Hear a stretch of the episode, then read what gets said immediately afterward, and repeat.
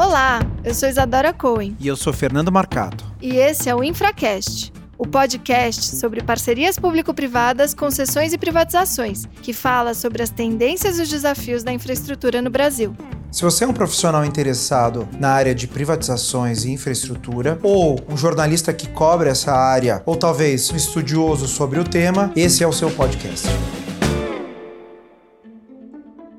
Hoje nós vamos contar com a participação de Gabriel Galípolo, presidente do Banco Fator. O Gabriel, além de professor na PUC em São Paulo, foi responsável durante muito tempo pela estruturação de uma série de projetos de infraestrutura no país, em especial no estado de São Paulo, antes de assumir a presidência do banco. Desde o início fui muito cético sobre o prazo que se diziam que eu fazia as privatizações. O Estado precisa, os poderes concedentes precisam entender que não dá para fazer com quem está vendendo um carro usado, que quer esconder que o pneu está careca, que usou step. Isso vai voltar contra ele no final. Quantas vezes você viu perguntas e respostas de um fundo de pensão? Eu nunca vi, mas eu realmente não escolheria as privatizações como uma saída para resolver o problema fiscal do país essa polarização e esse discurso um pouco ideologizado e que se afasta um pouco da questão técnica contaminou as nossas discussões aqui.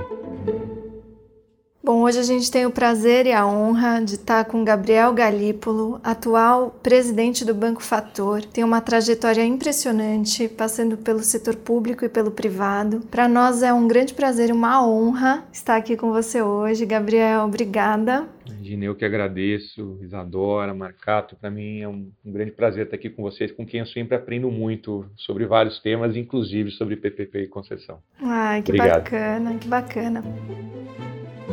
Gabriel, me conta um pouquinho como é que você vê o cenário de financiamento privado da infraestrutura, especialmente depois da diminuição ou, enfim, do arrefecimento do papel do BNDES. Legal. A gente está num, num, cenário bem diferente do que a gente está acostumado a fazer projetos, né? Nós aqui já fizemos várias vezes projetos em conjuntos aqui. É verdade. E custo capital terceiros nunca foi um problema, né? Porque você fazia como? Você entrava no site do BNDES, via, contava a linha de financiamento do BNDES e colocava aquele custo para capital terceiro, sempre o financiamento do BNDES. De lá para cá, a gente sofreu algumas alterações, dentre elas a mudança na taxa de juros básica da economia. Sempre um dos temas era a discrepância que você tinha entre a taxa de juros oferecida pelo BNDES e a taxa de juros básica cobrada na economia. Houve uma convergência dessas duas taxas, muito mais pela queda na taxa de juros básica, que é um fenômeno correlacionado com questões macroeconômicas mundiais, inclusive. Então, houve uma redução na distância que existia entre essas duas taxas. E, para além disso, questões fiscais que levaram à redução da participação no BNDES e também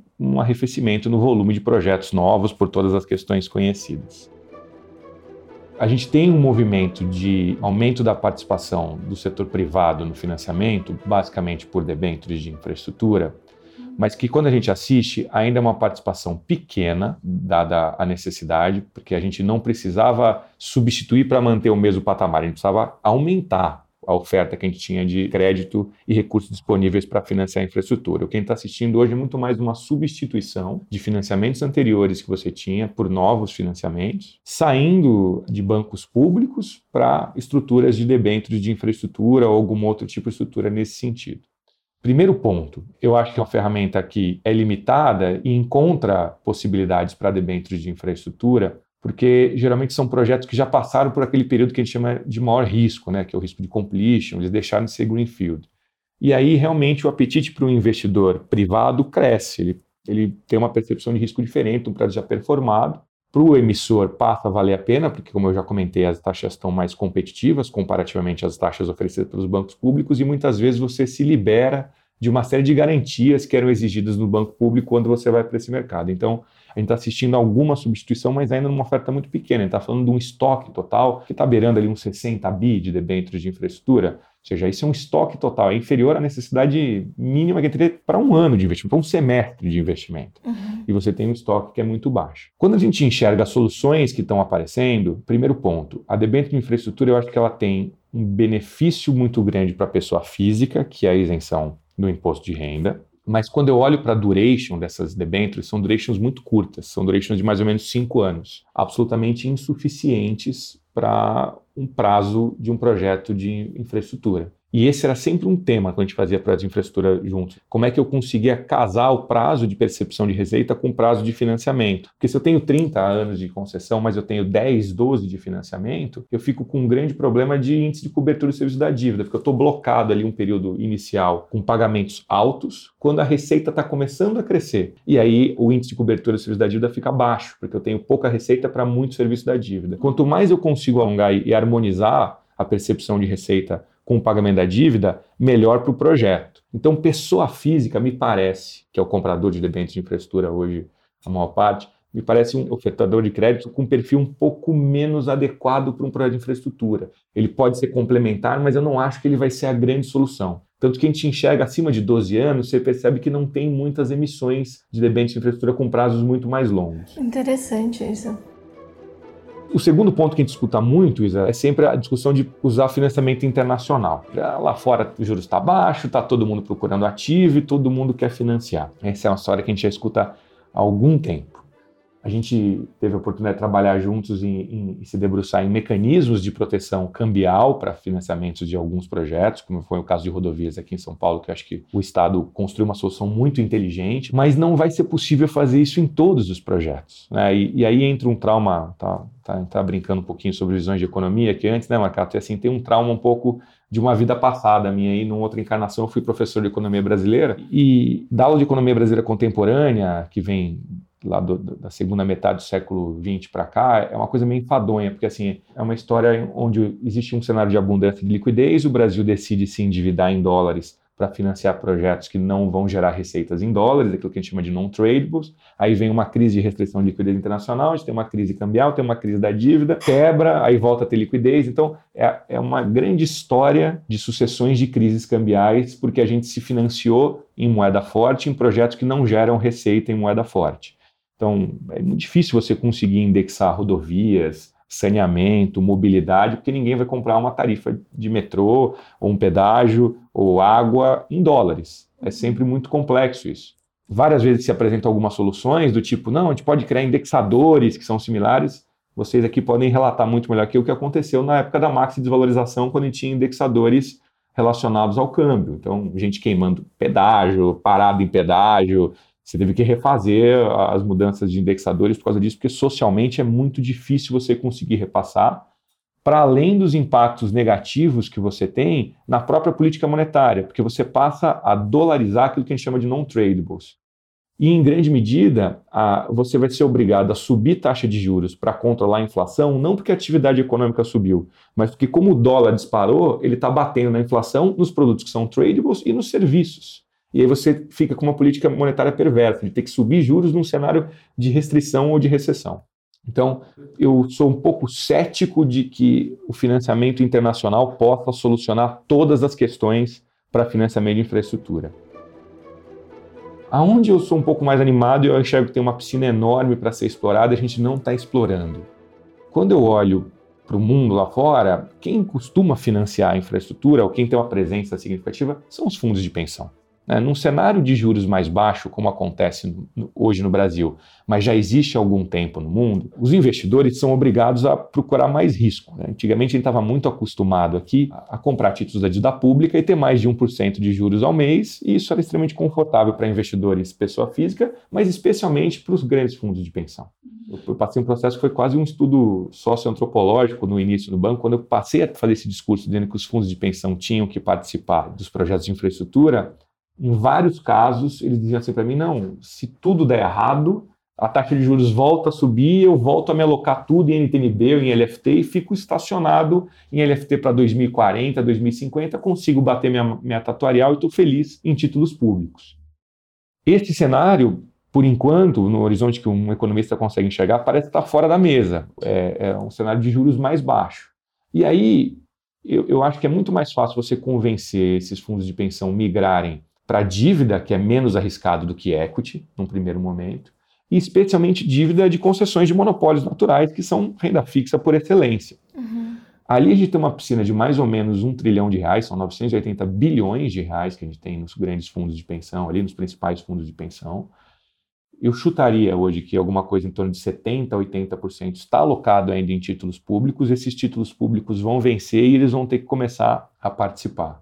Eu acho que projetos como esses que estão começando a voltar, ou seja, a segunda rodada de concessão que já foram licitados agora estão voltando com um pedaço de Greenfield, pode ter um atrativo ainda maior, porque tem um risco também menor de percepção, você tem um pedaço do completion já feito, ou principal parte do completion e do risco de demanda já conhecido. Eu acho que pode ser um bom convite para que eles passem a entrar.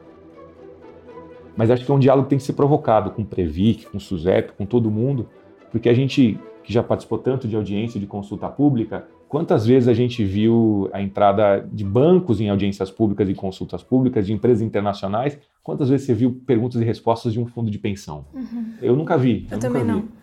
Então acho que a gente vai precisar chamar eles para eles começarem a entender melhor como é que funciona isso. Uhum, uhum. De repente pensar em fundos que compram debêntures de infraestruturas, que se cotizam os principais fundos, que têm os gestores, mas gestores com uma expertise distinta de entender de contrato, de entender de regulação, de, de ter assessoria nesse sentido, porque eu acho que ali tem uma piscina interessante para fazer. E acho que talvez os bancos públicos possam desempenhar um papel aí também, de fazer o chamado crowding in, né? de dar algum tipo de segurança para esses caras na primeira entrada. Você pode fazer emissões ali com cotas sênior e subordinada, e os bancos públicos podem ficar com o primeiro risco ali, com first loss, para conseguir criar uma cultura e uma educação nesse processo desses caras entrarem. Mas é ali que eu acho que tem a principal piscina. Que bom, Gabriel. Aproveitando esse gancho sobre a entrada de outros tipos de investidores, né? Você falou dos investidores pessoa física, você falou de fundos de pensão internacionais, as dificuldades de se trazer financiamentos internacionais, mas de uma maneira geral, você poderia listar para a gente quais são as principais preocupações desses investidores ao investir num projeto de infraestrutura aqui no Brasil, ou seja, o Estado que está modelando um determinado projeto, uhum. né? que tipo de cuidado ele precisa ter e que tipo de garantia ele tem que oferecer para tornar esse projeto atrativo para esses financiadores e investidores. Eu acho que até quando a gente vai olhar esse, esse cenário de financiadores, Fernando, você repara que as concentrações das emissões de debêntures estão muito em dois setores ali, que é energia e rodovias. Eles estão bem concentrados ali. E isso diz muito sobre essa sua pergunta. São setores que sofreram chuvas, trovoadas e tempestades, mas conseguiram, de alguma maneira, apresentar uma resistência no seu marco regulatório ali, né? uma consistência nisso. Acho que sofreram alterações, tem críticas para ser feitas, mas conseguiram mostrar alguma robustez. Eu lembro de uma conversa que tive com um diretor de um grande banco, que falou assim, olha, a decisão da gente entrar em rodovias foi após a, aquele caso no Paraná da tentativa de retomada de concessões. Quando a gente viu que não conseguiu, a gente falou, pô, esse negócio é blindado mesmo, ele é sério, tá, tá, tá seguro, tá blindado. Então, eu, eu, acho que a questão da segurança, é, do ponto de vista de você ter uma regularidade, para tentar resumir numa, numa frase de um economista, né, o Malan costumava brincar que no Brasil até o passado é incerto. O principal ponto é não tentar rever o passado. Rever o passado é uma coisa que eu acho que gera muito problema, a revisitação do passado. Ali achei esse é um tema polêmico e que gera bastante desgaste.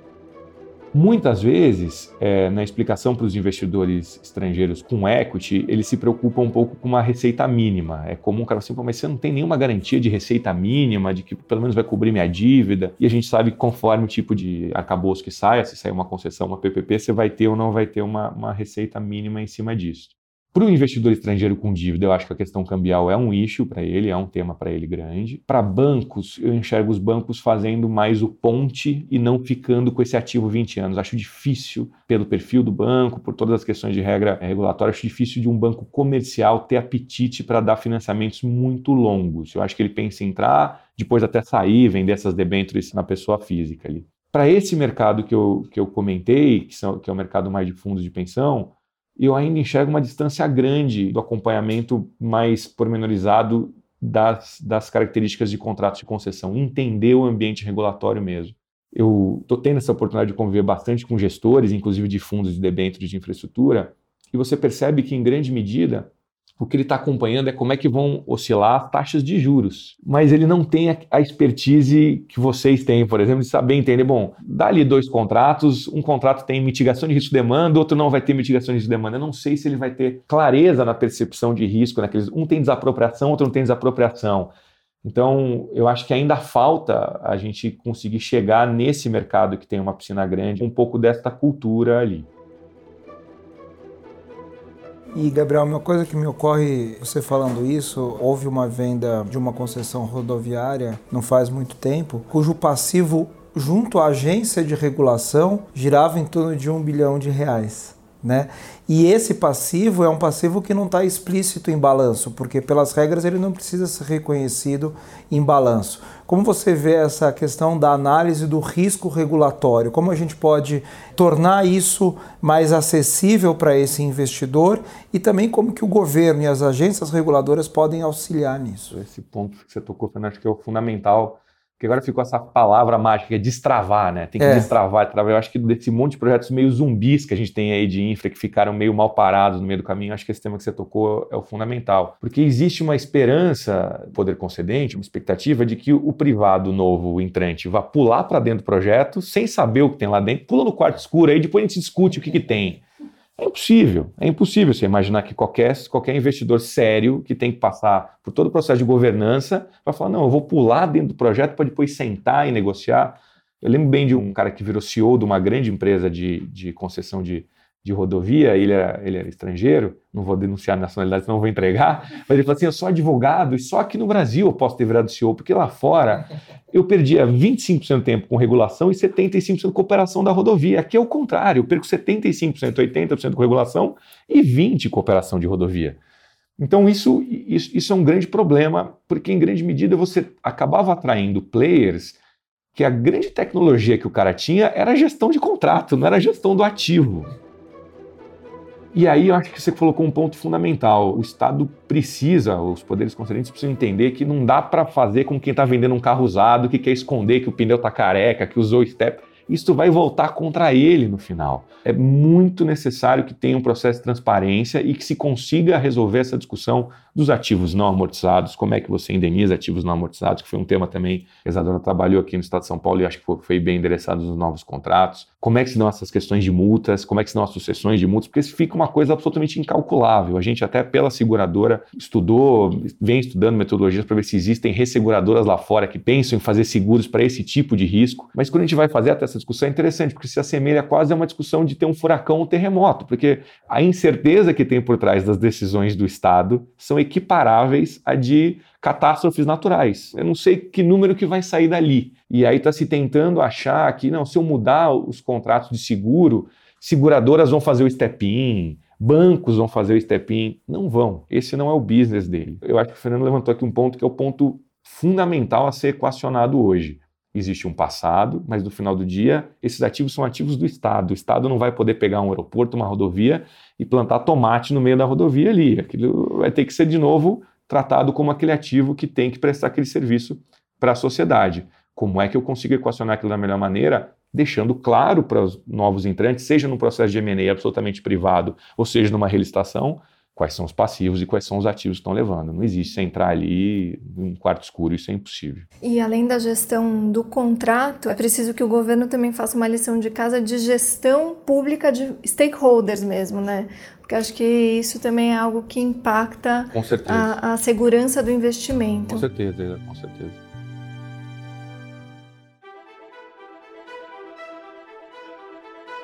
E mudando um pouquinho, falar sobre privatizações, aproveitando a sua experiência recente no fator de ter participado da estruturação e de ter sido um dos protagonistas da estruturação da mais recente privatização, que é a da CESP, queria que você dissesse como é que você está avaliando a recepção do mercado a essa nova proposta que vem sendo encabeçada aí pelo ministro Paulo Guedes de privatizações de uma série de ativos é. e, o que, que você diria assim de lições aprendidas desse processo para que elas possam ser eventualmente replicadas ou que possa servir de inspiração? O CESP foi um case muito interessante. A lei autorizativa já tinha 22 anos de privatização da empresa. A gente conseguiu fazer a privatização da CESP entre o primeiro e o segundo turno de eleição, então foi contra tudo e contra todos ali mesmo, mas mérito assim total da equipe do governo do estado de São Paulo e da equipe lá que foi captada pelo Pedro, pelo Leonardo, pelo Gustavo e pelo Everton lá dentro do banco. Passava muito por isso que o, que o Fernando acabou de comentar, acho, das complicações. Você tinha uma série de, de contingências ativas e passivas ali.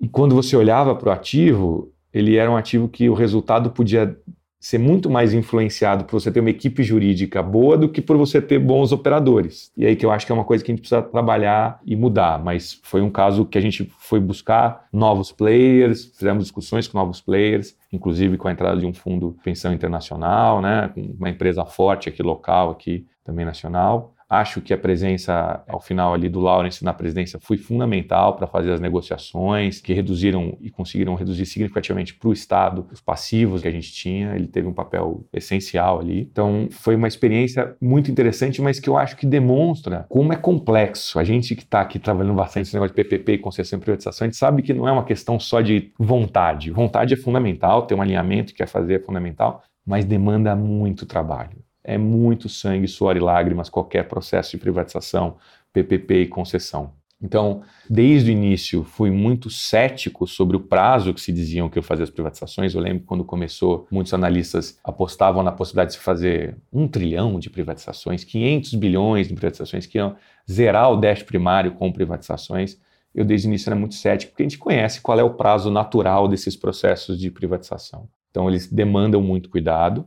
Eu também acho que a gente tem que tomar um especial cuidado na, na motivação para a privatização. E aí, de novo, falando aqui como economista, é uma coisa que, que é recorrente. Esses processos de privatização, PPP e concessão, costumam tomar uma, uma importância maior, um vulto maior, menos porque alguém convenceu um governante de que aquele é a melhor maneira de se prestar o serviço, de se livrar de um ativo ali, coisa desse tipo, mas muito mais porque você tem crises fiscais e precisa levantar recursos.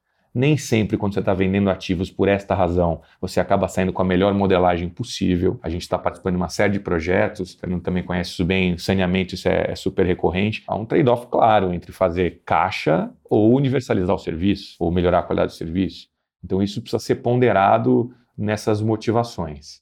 E acho também que existem empresas que talvez se tenha a sensação que sejam privatizáveis, mas às vezes são empresas que ali você tinha criado sob uma lógica de uma política pública, ela pode até ter perdido o sentido, mas que dificilmente vão ser, acho eu, privatizadas. Empresas que foram criadas para atuar naquilo que a gente chama de uma falha de mercado, para oferecer seguros que o mercado de seguro privado não oferece dificilmente me parece que alguém vai querer comprar essa empresa, né? Eu sou um pouco mais cético nisso. Mas eu realmente não escolheria as privatizações como uma saída para resolver o problema fiscal do país. Eu desde o início falo bastante sobre isso em PPPs e concessões. Eu acho que as PPPs e concessões aqui que estão curiosamente nesse momento sendo muito criticadas, eu já ouvi de várias pessoas dizer assim, não, PPP e concessão é coisa de que tem tem vergonha de falar em privatização, tem que privatizar mesmo. Não pode, assim, sem entender que todas são ferramentas válidas e cada uma delas vai ter sentido para um caso específico ali, né? Então, é muito importante entender que todas elas são ferramentas que vão ser encontradas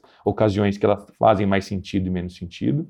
E aqui no Brasil, até pela questão da conversa das nossas perguntas anteriores ali sobre é, financiamento, quando a gente compara com as PFIs ou, ou, com outros casos lá fora, até hoje as PPPs elas ganharam muito mais força em função da segurança que elas oferecem, das vantagens do ponto de vista contratual e de alinhamento de interesse com o privado em relação ao 8666, acho eu, do que efetivamente de financiamento. É muito mais isso, porque o 866 é tão ruim e a PPP consegue, ou a concessão, alinhar o fato de que o sujeito que vai construir o ativo quer construir da forma mais célere possível para ter a percepção de receita mais rápido, mas também quer que o ativo tenha a melhor qualidade possível, porque ele vai operar e manter aquele ativo durante 10, 20, 30 anos. Esse é um alinhamento de interesse do ponto de vista econômico, contratual, que é uma grande vantagem que a PPP oferece. Né?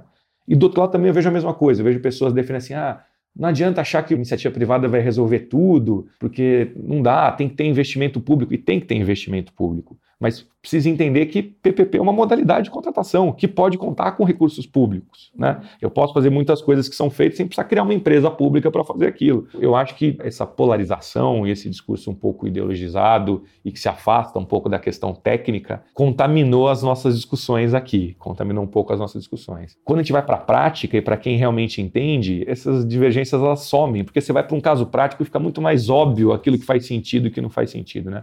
Então acho que o que precisa é um pouco baixar a bola e vamos para a prática, vamos pegar os projetos e vamos fazer. Agora, pegando a sua característica de professor de economia e mago de previsões e não presidente do fator.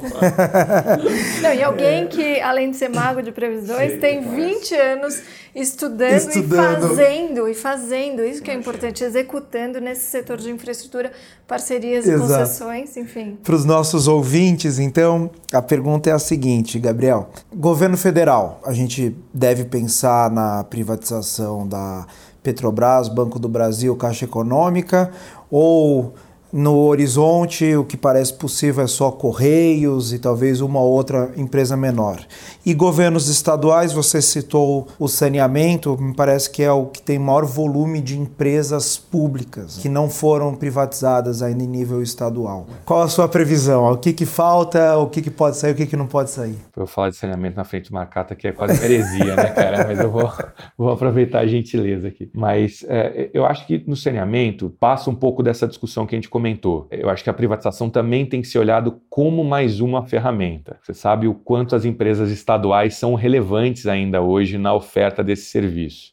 Eu não acho que dá para você desligar completamente uma chave e ligar outra do dia para a noite. Eu acho que tem um processo de transição a ser feito.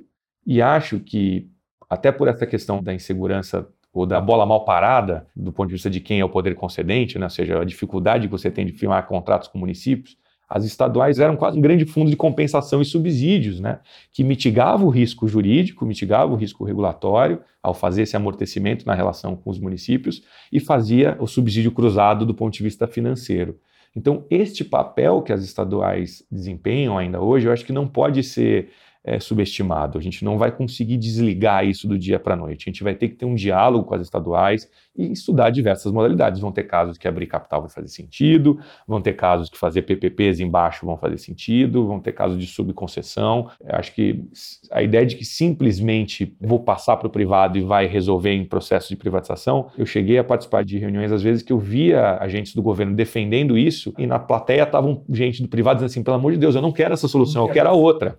Então, às vezes, até por desconhecimento, se está defendendo uma solução que se imagina que é o que o privado deseja mais, mas não é a solução que o privado gostaria. Então, tem um, longo percurso a ser percorrido ainda, enquanto não ficar claro o que, que vai acontecer do ponto de vista de marco legal, dificilmente alguém vai tomar uma decisão grande, mas seria bem importante que a gente entendesse que as estaduais, acho que durante ainda bastante tempo, vão desempenhar um papel relevante, fundamental. E também você pode falar melhor do que eu sobre isso, mas a abertura de capital também traz grandes vantagens, mas traz uma série de questões que precisam ser bem tratadas sobre o futuro.